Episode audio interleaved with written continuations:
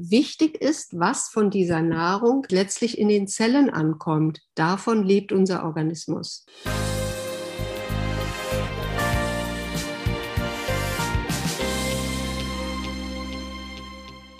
Hallo und herzlich willkommen zu We Care for You, dein Ayurveda Podcast.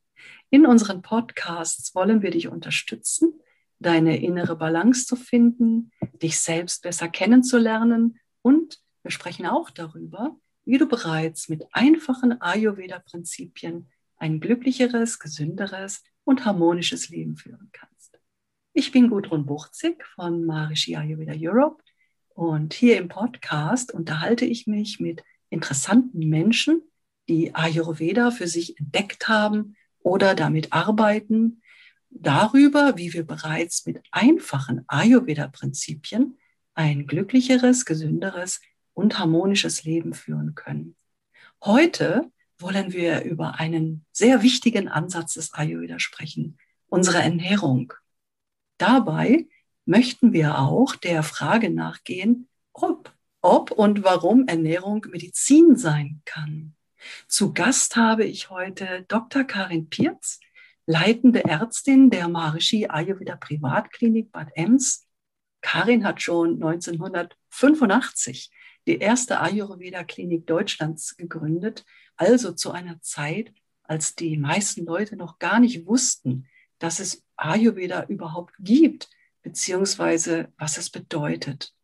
Sie ist eine der führenden deutschen Spezialistinnen für Pulsdiagnose und Panchakarma. Panchakarma ist die ayurvedische Reinigungskur. Und immer wieder wurde sie für ihre herausragenden Verdienste gewürdigt. 2006 ähm, erhielt sie den Global Hakim Ajmal Khan Award als bester Ayurveda-Arzt der Welt. Und 2013 wurde sie mit dem International Lifetime Achievement Award ausgezeichnet. Dr. Karin Pierz hat zehn erfolgreiche Bücher geschrieben und vor allen Dingen liebe ich an ihr, wie sehr sie Ayurveda lebt und ausstrahlt. Schade, dass ihr sie jetzt nicht sehen könnt. Karins Vitalität und Lebensfreude ist so beeindruckend. Health and Beauty through Timeless Knowledge. Das ist Karin, Dr. Karin Pierz. Und für das heutige Thema hätte ich mir wirklich keine bessere Gesprächspartnerin wünschen können. Ach so, ja, ganz nebenbei hat Karin auch noch vier Kinder großgezogen. Ihr ältester Sohn Aurel arbeitet mittlerweile auch als Arzt in der Privatklinik in Bad Ems. Hallo Karin, schön, dass du heute dabei bist. Ja, hallo, ich freue mich auch. schön. Du Karin, immer häufiger hört und sieht man, Artikel oder Beiträge mit Inhalten wie ist Essen die neue Medizin, Medical Food oder können wir uns mit Ernährung heilen? Die Ernährungsmedizin ist ja seit einigen Jahren eine von der Bundesärztekammer anerkannte Zusatzweiterbildung. Ernährungsmediziner, Coaches und Ernährungsberater erfahren großen Zulauf. Die Ernährungsmedizin nutzt wissenschaftliche Erkenntnisse der menschlichen Ernährung zur Vorbeugung, Heilung und Linderung von Krankheiten. Es ist ja heutzutage wissenschaftlich belegt, dass Hamburger und Pommes nicht nur dick machen, sondern auch das Darmkrebsrisiko erhöhen. Und mehr und mehr Menschen achten jetzt darauf, was sie essen. Wir hören und sehen es in Presse, Funk und Fernsehen und im Netz, besonders wenn in der Öffentlichkeit stehende Menschen darüber sprechen, zum Beispiel Bill Clinton, der sich nach Gesundheitsproblemen jetzt vegan ernährt. Ich finde diesen Trend richtig gut und als ich vor vielen, vielen Jahren begann, mich mit Ayurveda und vollwertiger Ernährung zu beschäftigen, war die Situation komplett anders. Ernährung war ein untergeordnetes Thema.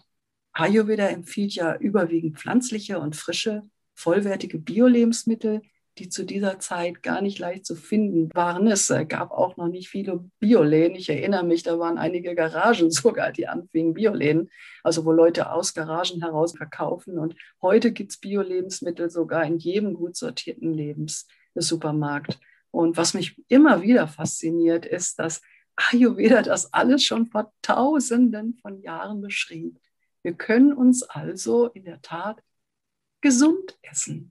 Wie geht das, Karin? Und was ist eigentlich der Unterschied zu gesundem biologischem Essen, wie es heute viele Leute praktizieren? Ja, das ist eine super gute Frage, eine Steilvorlage für das, was ich unseren Hörern auch heute gerne nahebringen möchte. Nämlich auf der einen Seite ist es ja fantastisch, dass sich immer mehr Leute dem öffnen, vielleicht auch gezwungen, weil wir merken, dass die normale Ernährung oder die übliche Ernährung, wie wir sie in den letzten Jahrzehnten betrieben haben, nicht so ganz das Ende der Fahnenstange sein kann. Und äh, wichtig ist einfach, dass der Ayurveda selbstverständlich davon ausgeht, dass das Essen biologisch ist, dass es gesund ist, dass es im Idealfall sogar noch ziemlich aus der eigenen Kultur äh, angebaut und gewonnen wird, also dass die beste Qualität gerade gut genug ist. Aber interessanterweise ist das nur ein ganz kleiner Teil der ayurvedischen ähm, Ernährungsrichtlinien, weil wir wissen, dass es nicht nur wichtig ist, was der Körper zu sich nimmt. Also das ayurvedische Verständnis geht viel weiter, als einfach nur zu sagen, ich habe jetzt die und die Vitamine, Mineralstoffe, Spurenelemente brauche ich und ich muss meinen Energiebedarf decken, sondern wir haben sehr ganzheitliche Ansätze und Prinzipien, die nicht nur die Qualität der Nahrung berücksichtigen, sondern auch die Art der Zubereitung und vor allem ganz, ganz wichtig, die Funktionsweise unseres Verdauungssystems mit berücksichtigt. Mhm. Und in den ayurvedischen Schriften findet man eigentlich immer wieder, dass die Basis guter Gesundheit mit der Verdauung beginnt. Und wenn wir das vielleicht in so ein Schlagwort setzen wollten, dann würde man sagen, im Ayurveda ist nicht wichtig, was ich esse. Das nehmen Sie natürlich nur in Anführungsstrichen.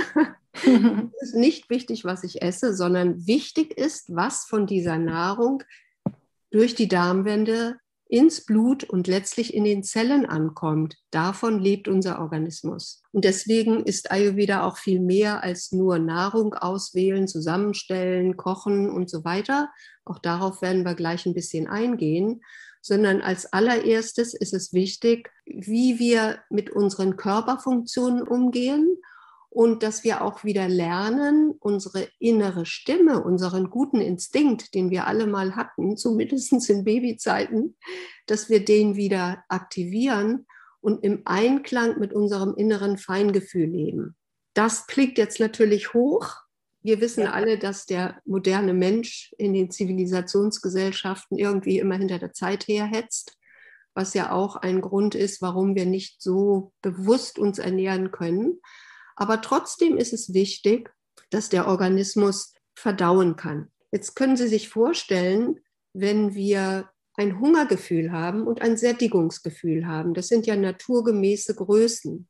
Und das ist bei vielen Menschen, das weiß ich von meinen Patienten immer wieder, schon ein Fremdwort geworden. Wenn man sagt, haben Sie oft Hunger, dann gucken die Leute, hm, äh, weiß ich gar nicht so genau. Viele sagen auch, ich bin sehr, sehr hungrig oft am Tag. Und die Frage ist jetzt, was bedeutet dieses Signal hungrig sein oder satt sein?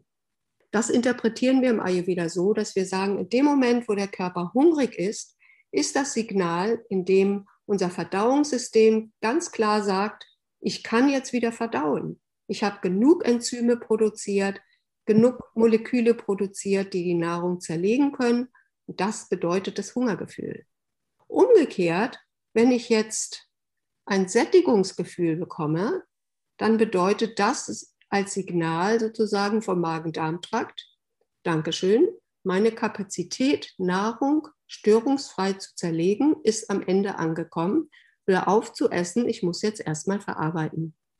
Aber Karin, es gibt viele Leute, die ich auch kenne, die nehmen das gar nicht wahr, weil die essen so lange, bis es wirklich schon wehtut. Ne? Mir sagte mal jemand, wir waren essen und ich musste ums Auto laufen, weil ich gar nicht mehr gehen konnte. Also da war ja ganz klar dieses Feingefühl gar nicht da. Wie nehmen wir denn also wahr, dass wir eigentlich schon satt sind? Das ist eine ganz tolle Frage, weil dies wirklich, das kann ich bestätigen, viele Menschen haben. Wir sind alle mit einem gesunden Hunger- und Sättigungsempfinden geboren worden. Man denke an die schreienden Babys. Alle Eltern und Mütter wissen das und Väter natürlich auch. Das heißt, im Laufe der Zeit wird tatsächlich dieses instinktive, richtige Hunger- und Sättigungsgefühl abtrainiert. Wir trainieren es uns ab. Wie denn? ja, genau. Indem wir einfach dann auch Essen, indem wir Essen zum Beispiel als Beruhigungsmittel verwenden. Das machen mhm. ja ganz viele Menschen. Oder wir sind im Büro und die Kollegin kommt und sagt, oh du, ich habe hier ein paar Kekse, willst du auch ein paar essen? Und eigentlich hat man keinen Hunger, manchmal hat man nicht mal Appetit, aber es ist gesellschaftlich einfach nett. Da sagt man, ja, ja, klar, geht mal gerade rüber. Das heißt, ähm, wir gewöhnen uns dieses Feinempfinden ein bisschen ab. Ich bringe bei meinen Patienten oft das Beispiel, stellen Sie sich jetzt mal vor, Sie haben zu Hause so einen kleinen Stall voll Kinder, vier, fünf, sechs, sieben Jahre alt, irgend sowas in dem Dreh. Die Oma kommt zu Besuch und bringt eine Tüte Gummibärchen mit, hat man nicht so gerne, aber die Kinder stürzen sich natürlich drauf, futtern ihre Gummibärchen weg und eine halbe Stunde später stellen sie das Abendessen auf den Tisch. Mhm. Wie viele von den Kindern werden mit großer Freude das ganze Abendessen runtergucken? Gut, die Frage ist beantwortet. ja, jetzt machen Sie das mal mit einem Erwachsenen. Dann sagt er sich, hm, ist aber unhöflich, das jetzt abzulehnen oder ach, sieht es doch lecker aus. Das heißt, wir haben über Jahre und Jahrzehnte unser inneres Feinempfinden eigentlich mit Füßen getreten. Mhm. So, das heißt, der erste Schritt umgekehrt, wenn wir jetzt wieder zu einem gesunden Empfinden, wo unser Körper, unser Verdauungssystem uns hilft, die richtigen Entscheidungen zu treffen, wenn wir das wieder haben wollen, müssen wir anfangen, ein bisschen zuzuhören. Und das kann man ganz gut machen, indem Sie ab und zu mal beim Essen, geht vielleicht nicht während der Arbeit, aber am Wochenende auch mal die Augen schließen, mal kurz hören, wie fühlt sich mein Bauch eigentlich an? Und das kann jeder. Jeder kriegt ein Gefühl dafür. Ist das jetzt ein volles, also wir haben ja Nerven im Magen, ist das jetzt ein eher volles Gefühl? Ist es sehr leer? Ist es mittelleer? Und dann nach und nach immer wieder zu lernen, aha, ich höre jetzt einfach mal auf und lassen sich nicht verunsichern. Es wird immer wieder Tage und Mahlzeiten geben, wo es mit einem durchgeht, gerade wenn man sehr viel Stress hat. Aber wenn man ein bisschen mehr Ruhe hat, kann man das üben, insbesondere wenn man verstanden hat, was einem das sagen will und Freude daran hat, seine eigene innere Stimme oder seine eigene Körpersprache wieder wahrzunehmen. Mhm. Ja, ich wollte da gerade noch eine Frage zu stellen. Ja, gerne. Weil, ja, weil auch der sogenannte kleine Hunger zwischendurch und manchmal oder meistens oft ist es ja gar kein Hunger. Das ist ja dann auch so ein bisschen psychologische Komponente. Wir haben da, glaube ich, irgendwann mal auch einen Blogartikel zu geschrieben, dass genauso gut auch ein kleiner Spaziergang helfen würde oder das heiße Wasser zu trinken in kleinen Schlucken. Weil eigentlich ist es gar kein Hunger. Also ich muss ja feststellen, wir beide sind wirklich sehr kongruent. Das war genau der Punkt, den ich auch bringen wollte. Stark. Was die Sache ja. unterstützt. Und zwar, es gibt im Ayurveda einen ganz einfachen Trick, der sich auch langsam durchsetzt. Also du hast ja vorhin gesagt, früher gab es auch keine Biokost. Früher, vor 20, 30, 40 Jahren, als ich mit Ayurveda anfing, gab es auch keine Thermosflaschen, die es jetzt überall gibt. Ja. Das heißt, ähm, wir empfehlen im Ayurveda, um die Verdauungskraft hochzuhalten und auch dieses nervöse Hungergefühl, was einfach nach dem Teilchen zwischendurch verlangt, damit die Nerven wieder zur Ruhe kommen um das zu beruhigen, gibt es etwas ganz Einfaches. Wir empfehlen im Ayurveda schon seit Jahrtausenden, zwischen den Mahlzeiten heißes Wasser zu trinken. Das heißt, das kocht man sich kurz auf morgens. Wenn man im Badezimmer ist und sich fertig macht, kann das 10, 20 Minuten im Kochtopf kochen. Er wird in die Thermosflasche umgefüllt. Und dieses heiße Wasser trinkt man alle Viertelstunde, halbe Stunde ein paar Schluck. Das entwickelt auch langsam das verloren gegangene Durstgefühl wieder, was man ja auch sehr, sehr leicht überhört. Mhm, Viele essen statt zu mhm. trinken, weil ja. sie das gar nicht richtig auseinanderhalten können. Und dieses heiße Wasser hat ganz, ganz viele positive Dinge. Durch die Wärme, die das äh, System dadurch aufnimmt, wird die Verdauungskraft wieder besser. Das heißt, ein nicht so gutes Verdauungssystem kann sich nach und nach mit dieser Unterstützung sehr schön wieder erholen. Zum Zweiten ist es so, dass Wärme beruhigt. Denken Sie mal an die warme Badewanne, wenn Sie Liebeskummer haben, geht relativ gut, wenn es nicht allzu schlimm ist. Ja, das heißt, durch diese ständige Wärme kommt auch ein gewisser Grad der Entspannung wieder ins System. Und wenn man jetzt den kleinen Hunger, so wie du es nett genannt hast, hat, dann kann man erst mal probieren, einfach nochmal heißes Wasser zu trinken oder auch mal, wenn einem das zu lapprig ist, einen heißen Kräutertee aber hauptsächlich sollte es heißes Wasser sein. Und dann fängt es an, dass dieser, dieser nervöse Hunger oder dieser Unruhehunger oder der Belohnungshunger, wie auch immer man ihn nennen will, dass der sich dann anfängt zu reduzieren. Und jetzt kommt was ganz Schönes. ein leereres Verdauungssystem, was gut arbeitet, erzeugt tatsächlich ein Zufriedenheitsgefühl. Und ich weiß von meinen Patienten, wenn ich denen sage, mach das mal drei Wochen relativ konsequent, dann höre ich sehr oft, dass sie sagen, das fühlt sich richtig gut an. Weil so ein ständig voller Magen fühlt sich nicht gut an, auch wenn wir uns daran gewöhnt haben. Also ich lade Sie alle dazu ein, die nächsten drei Wochen sprechen Sie mal mit Ihrem Magen-Darm-System, gucken Sie, wenn Sie hungrig sind, wenn Sie wieder satt sind und fangen Sie an, darauf zu achten. Trinken Sie durch heißes Wasser. Das fängt nach zwei, drei Tagen auch tatsächlich Männern an zu schmecken. Man möchte es nicht glauben. Und äh, es ist tatsächlich so, dass man langsam wieder zurückkommt in ein ganz naturgemäßes Verhalten, was Freude macht und nicht nach Verzicht riecht, weil mit Verzicht, das ist schwierig. Ne? Ja, ich glaube, ich habe auch mal ein Buch gelesen, äh, sich glücklich essen mit Ayurveda oder so. Das fand ich auch ganz schön. Ich glaube, wir benutzen das auch. Und das bringt mich jetzt noch zu einer nächsten Frage, Karin, weil mhm. Ayurveda empfiehlt ja etwas schon von Anfang an natürlich das seit einiger Zeit neu benannt als Intervallfasten ein großer Trend ist. Und kannst du uns denn kurz umreißen, ob es da Unterschiede gibt und genau wie, äh, wie die ayurvedischen Empfehlungen aussehen? Ja, also ich bin immer ganz begeistert über diesen Trend, weil er sehr ayurvedisch ist. Wir haben mhm. schon einiges gehört. Das heißt, dadurch, dass man nicht so häufig isst und dem Körper lange Phasen lässt, in denen er zu Ende verdauen kann, indem er sich auch entgiften kann, darüber sage ich gleich noch was, dass dadurch der Organismus entlastet wird und die Leute tatsächlich spüren, wenn ich das mache, ich fühle mich leichter, ich fühle mich frischer, so wie du eben gesagt hast, Gudrun, ich fühle mich glücklicher, ich bin zufriedener, ich bin sogar leistungsfähiger, ja? Das sind alles Zeichen dafür, dass der Organismus, nennen wir es mal ganz laienmäßig salopp, relativ sauber ist dass er nicht belastet ist durch Nahrung oder durch Verdauungstätigkeit. Wir vergessen ja häufig, dass Essen, Verdauen ist eine Tätigkeit, das ist eine Hochleistung. Das heißt, wenn ich viel verdauen muss, weil ich viel esse, das beobachten Sie mal nach einer sehr reichhaltigen Mahlzeit, das stellt jeder fest, dann bin ich müde, dann habe ich vielleicht schlechte Laune, dann habe ich schon gar keine Lust mehr zu arbeiten das heißt, das sind alles Zeichen, dass es dem Organismus nicht gut geht. Und wenn ich jetzt das Intervallfasten mache, das bedeutet ja, dass ich während acht Stunden essen kann oder soll und dass ich dann, ich muss mal eben rechnen, die restlichen 16 Stunden, die restlichen 16 Stunden nicht esse. Was das bedeutet, ist, dass ich 16 Stunden am Tage faste. Wenn wir jetzt zum Beispiel nach England gehen, da heißt das Frühstück Break Fast. Das heißt, ich unterbreche das Fasten von der Nacht und das ist auch sehr sinnvoll.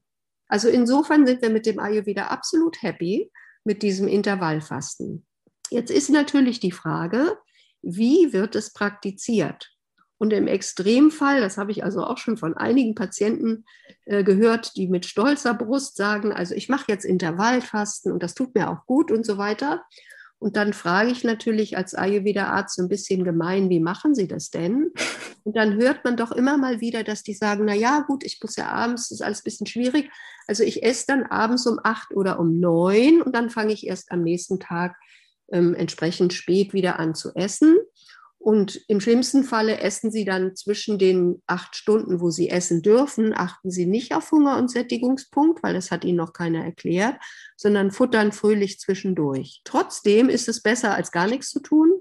Aber wenn man es kombiniert mit einem späten Abendessen, auch wenn sonst die 16 beziehungsweise acht Stunden eingehalten sind, ist das nicht ideal, weil, und jetzt kommen wir noch zu einem neuen Punkt, den wir noch nicht besprochen haben, der Ayurveda sich natürlich auch an die Naturgesetze hält und damit auch an den natürlichen Tag- und Nachtrhythmus. Und man kann das unschwer nachvollziehen, dass wenn die Sonne hoch am Himmel steht, wenn es warm ist, wenn viel Licht da ist, wie am hellerlichten Tage, dass dann tatsächlich die Verdauungskraft auch ganz besonders aktiv ist.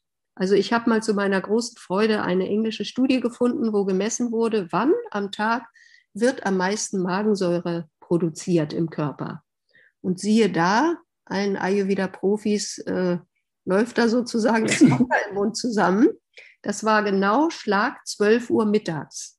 Und das äh, heißt ja bei uns Zenit, der Sonnenhöchststand. Das heißt, die Sonnenbestrahlung aktiviert unser Verdauungssystem.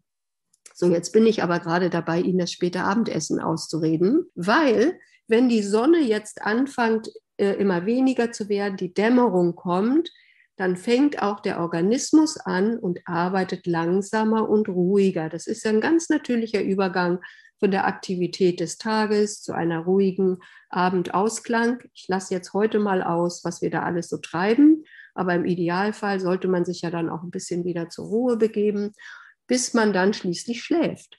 Und Sie können sich vorstellen, dass ein schlafendes Verdauungssystem nicht gerade der Profi ist, um jetzt Nahrung zu zerlegen. Da ist der Stoffwechsel nämlich richtig schön langsam. Das heißt, wenn man sich frisch und gut fühlen will, empfiehlt der Ayurveda ein frühes Abendessen. Halten Sie sich fest, irgendwo sechs bis maximal sieben Uhr. Und dann sollte das Abendessen möglichst auch noch leicht, leicht sein. wenn Sie das mal ausprobieren, zehn Tage lang, das reicht total aus, dann wissen Sie, wovon ich spreche. Sie wachen morgens frischer auf, mit besserer Laune, tatendurstig, wie so ein Kleinkind, was immer frisch ist und fröhlich und toll, jetzt geht der Tag wieder los, weil ihr Organismus sauber ist. Also nochmal zusammengefasst, 16.8 eine tolle Idee. Trotzdem Hunger- und Sättigungspunkt beachten, auch innerhalb der acht Stunden, wo wir essen. Zwischenmahlzeiten nur dann nehmen, wenn man auch wirklich wieder hungrig ist. Zwischendurch auch heißes Wasser trinken. Und wenn Sie das alles machen, dann verspreche ich Ihnen hoch und heilig, werden Sie in zehn Tagen sagen, boah, das hätte ich mir nicht vorstellen können, dass ich mit so wenig Veränderung mich so viel besser fühlen kann. Und dann hoffentlich bleibt es auch dabei. Nicht, dass man ja. danach. Es ist auch schwer in der Gesellschaft, also wenn Leute. Das ist ganz, ganz schwer. Deswegen bin ich ein Freund davon. Es ist jetzt schon so ein bisschen angeklungen. Mhm. Ähm, einfach mal so eine Umstellung für einen ganz begrenzten, überschaubaren Zeitraum zu machen dass ich der Sache eine Chance gebe und einfach selber die Erfahrung machen kann, boah, es ist toll. Mhm. Das fühlt sich gut an.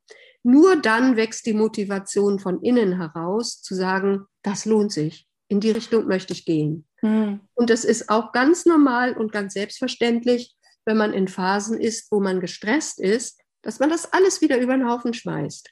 Dann vergisst ja. man sein heißes Wasser, dann fängt man wieder an und hängt an den, an den Teilchen nachmittags, da kauft man sich wieder die Schokolade. Und eines schönen Tages, weil man hat das Gute ja schon erlebt, fällt einem auf, ey, sag mal, wo bist du denn jetzt hier unterwegs? Und dann fällt es einem ein, sag mal, Mensch, die ging es auch schon mal besser. Und wenn dann wieder eine bisschen ruhigere Phase kommt, dann holt man das wieder aus der Vertiefung und das nächste Mal hält es vielleicht ein bisschen länger vor. Und das funktioniert so.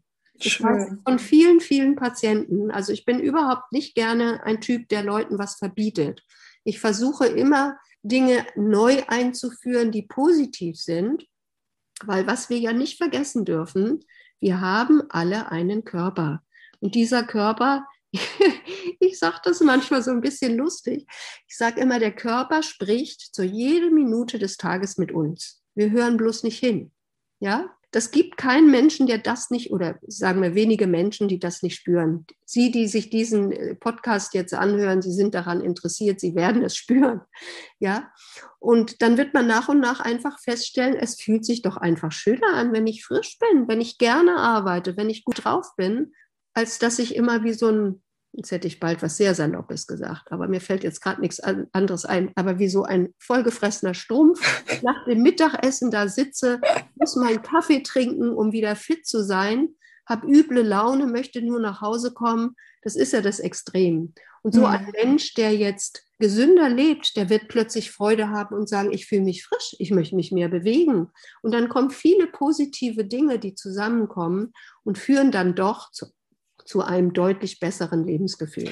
Das würde ja auch bedeuten, Karin, dass uns diese ayurvedische Ernährungsweise auch beim Abnehmen hilft und wir vielleicht sogar nachhaltig zum Wunschgewicht gelangen, richtig? Das ist ganz genau so. Auch das ist natürlich eine Stoffwechselfrage. Es gibt Menschen, das ist leider so, deren Stoffwechsel ist relativ langsam, der läuft sehr, sehr ruhig und die haben eine Tendenz, mit wenig Essen relativ mehr Gewicht zu machen. Es gibt andere Menschen, die haben einen relativ schnellen Stoffwechsel, da ist auch der Puls schneller. Die, denen fällt es fast schwer, Gewicht zuzulegen. Und es ist gut im Ayurveda, wenn man, wir werden ja nachher da gleich noch mal ein bisschen was auch drüber sprechen, wenn man so ein bisschen weiß, wie der Stoffwechseltyp funktioniert. Aber generell kann man sagen, wenn Sie anfangen, Hunger- und Sättigungspunkt zu beachten, wenn Sie anfangen, zwischendurch das heiße Wasser zu trinken, was nicht nur entgiftet, sondern was auch den Stoffwechsel permanent aktiviert, dann fangen Sie in aller Regel an, auch Gewicht zu verlieren. Und das kenne ich von meinen Patienten, dass die häufig kommen und sagen, ich habe nach der Kur noch mal fünf, sechs Kilo abgenommen ich habe eigentlich nur heiß Wasser getrunken und ein bisschen weniger zu Abend gegessen. Das macht manchmal schon einen großen Unterschied aus. Plus, dass wir nicht nur auf diesen verringerten Gewicht, äh, auf dieses verringerte Gewicht starren, sondern das verringerte Gewicht geht einher mit einem größeren Wohlbefinden. Das ist ja immer der springende Punkt. Mhm. Vielleicht muss man auch dazu sagen, dass wir, wenn wir jetzt Menschen haben mit diesem langsameren Stoffwechsel, auch da spielt eine Rolle natürlich das allgemeine, die allgemeine Lebensplanung oder Lifestyle, heißt es ja heute, mhm. heißt es ja heute modern Deutsch. Diesen Menschen würde man immer empfehlen, auch äh, zum einen mehr Bewegung zu haben, also der Ayurveda empfiehlt im Idealfall zweimal eine halbe Stunde, aber ich würde sagen, eine halbe Stunde am Tag strammes Gehen in frischer Luft, in der Natur, sowas ist ideal. Und was ich noch sagen wollte, was viele Menschen nicht wissen, das ist relativ neu in der Medizin.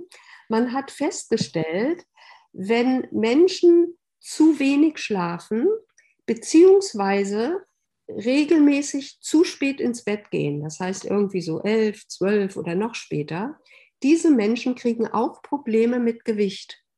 Komischerweise stellt sich dann der Stoffwechsel um.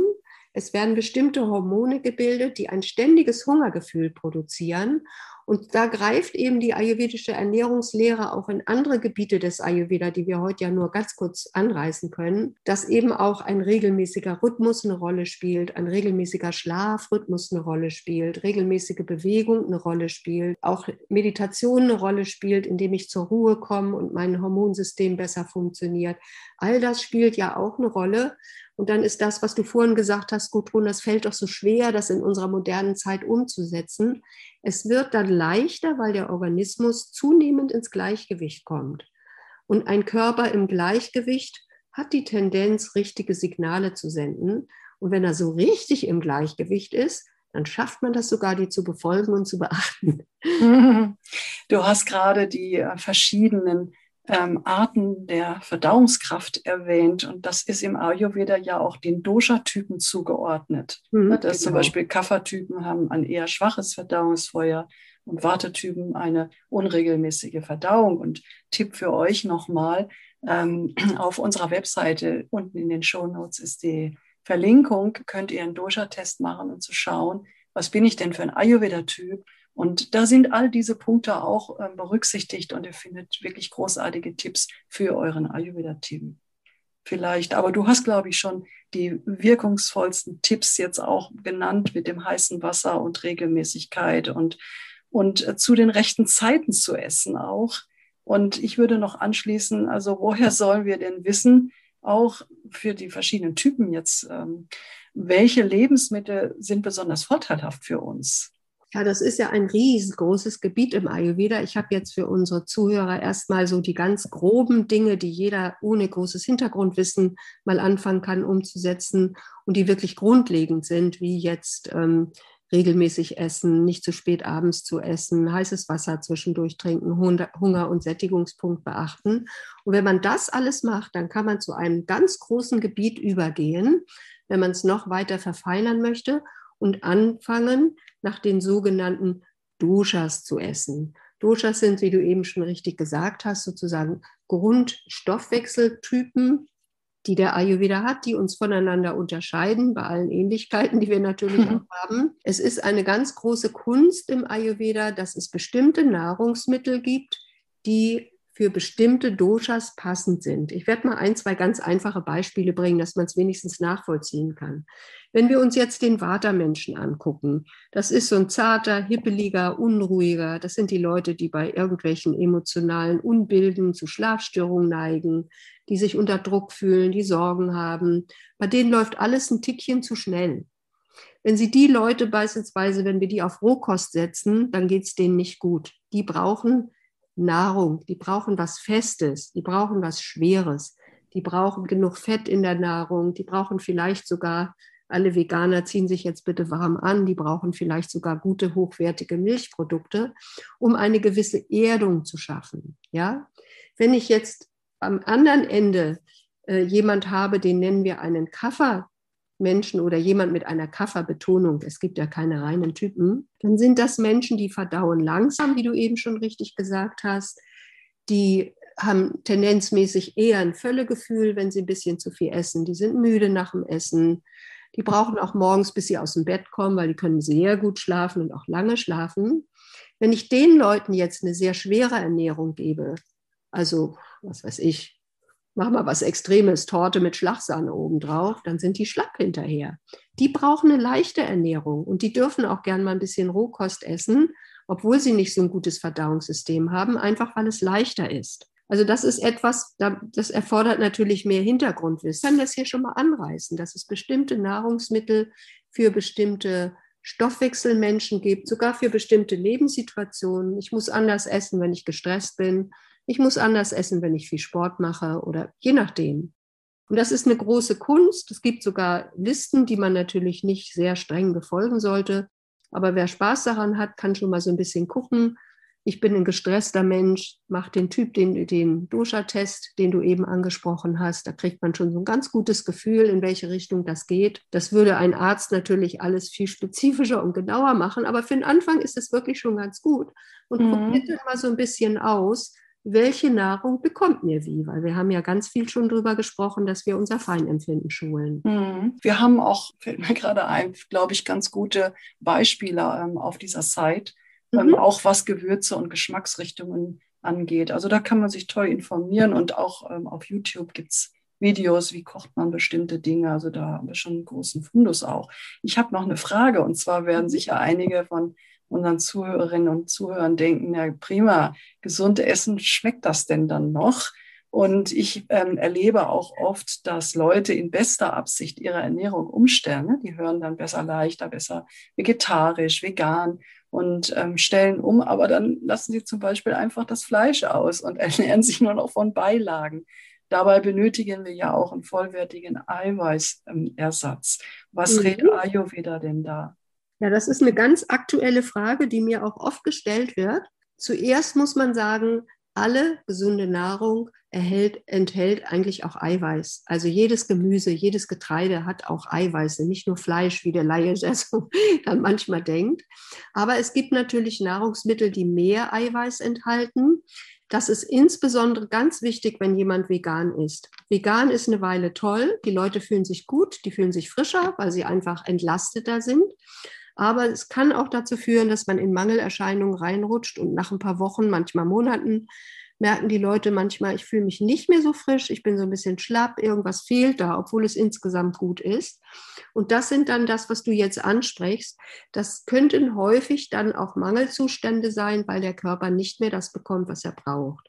Und deswegen ist im Ayurveda, der ja in weiten Teilen, gerade wenn er medizinisch angewendet ist, ähm, auch gerne gar kein oder wenig Fleisch, Fisch und entsprechendes nimmt, ähm, ist es wichtig, dass man ein hochwertiges, konzentriertes pflanzliches Eiweiß anbietet. Und die Nahrungsmittel, die am meisten Eiweiß enthalten, sind alle Arten von Hülsenfrüchten.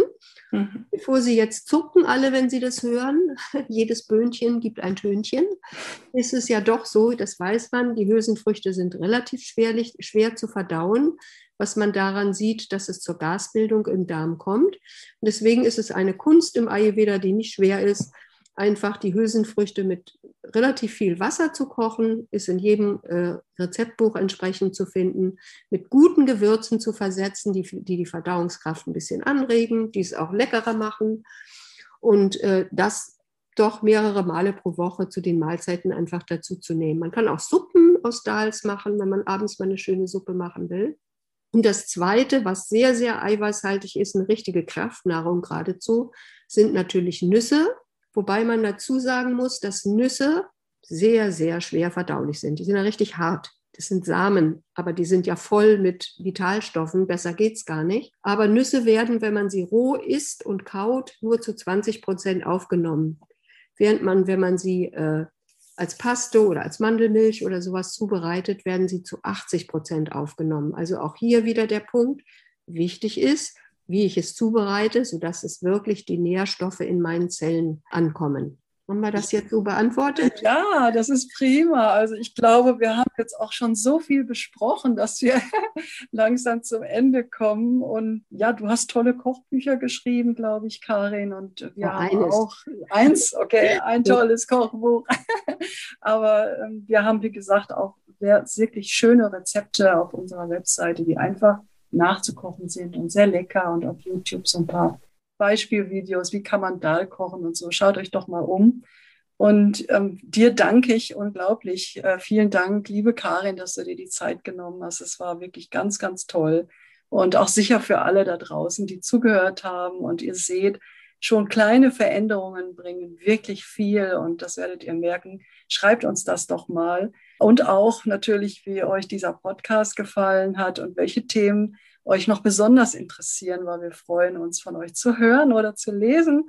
Und unsere Kontaktadresse und alle Infos findet ihr unten in den Show Notes. Also vielen Dank, liebe Karin, und an alle bleibt gesund und wir sehen uns beim nächsten Mal wieder. Danke, danke, liebe Karin. Sehr gerne. Tschüss. Tschüss.